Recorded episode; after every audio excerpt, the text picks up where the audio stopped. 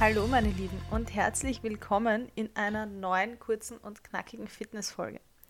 Ich bin die Julia, ich bin Fitness-, Ernährungs- und Sportmentaltrainerin und in der heutigen Folge wird es um das Thema Progression gehen.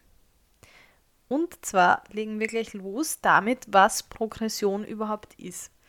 Ich meine in dem Fall jetzt mit Progression eine Steigerung der Leistung im Training bzw. eine Verbesserung der Leistung im Training.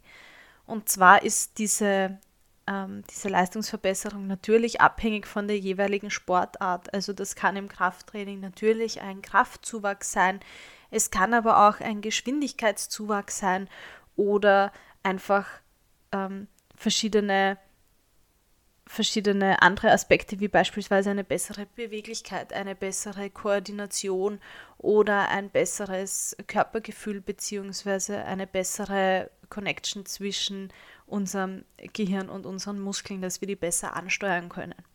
Das heißt, Progression kann da natürlich ganz verschieden aussehen.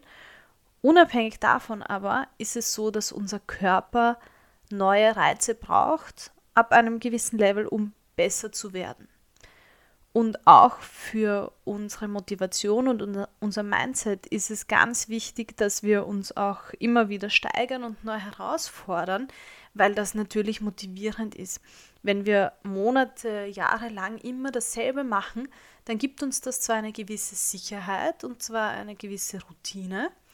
Andererseits wird es vielleicht ein bisschen öde sein manches Mal, uns nicht mehr wirklich herausfordern und unser Körper wird dann höchstwahrscheinlich auch nicht mehr so gut adaptieren und sich anpassen, wie das eben bei neuen Reizen der Fall wäre.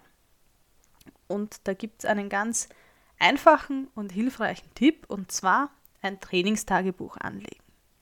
Dazu gibt es schon eine Podcast-Folge, die werde ich euch unten verlinken.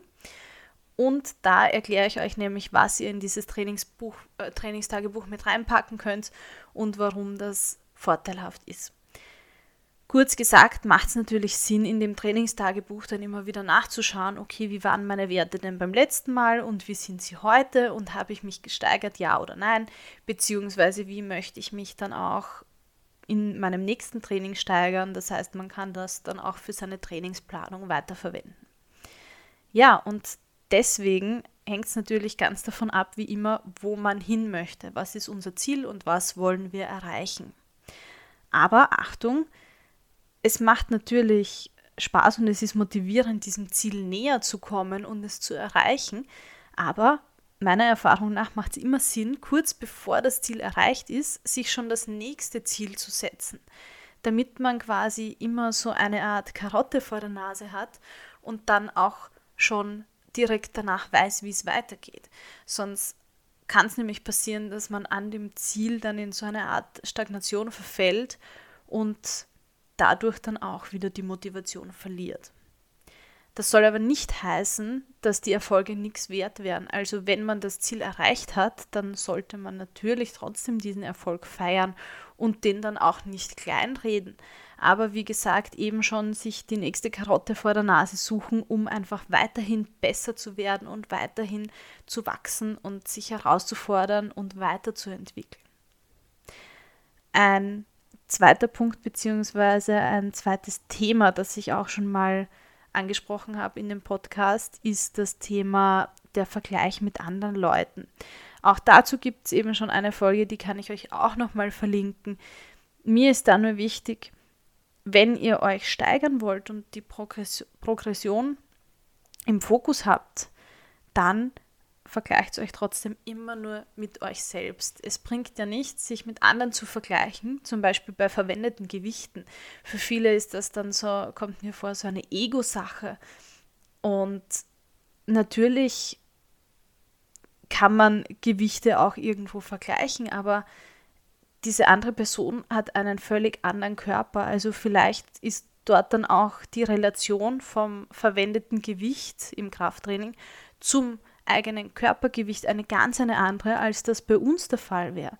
Vielleicht hebt diese Person prozentual weniger Gewicht im Vergleich zu ihrem Körpergewicht, obwohl sie faktisch mehr Kilogramm hebt.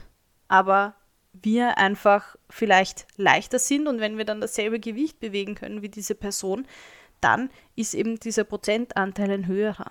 Das heißt jetzt auch nicht, dass ihr euch nur in diesen Prozentanteilen vergleichen sollt, sondern ich möchte damit sagen, dass es einfach individuelle Voraussetzungen gibt, die von Person zu Person unterschiedlich sind. Das kann auch die Veranlagung sein und viele andere Faktoren wie das Umfeld oder die aktuelle psychische Situation, die damit reinspielen.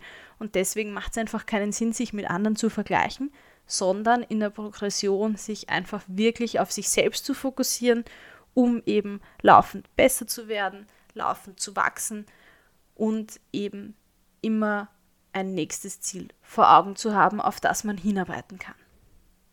Das war es jetzt auch schon mit der heutigen Folge. Schaut gerne auf meiner Website vorbei unter www.die-fitnesstrainerin.at.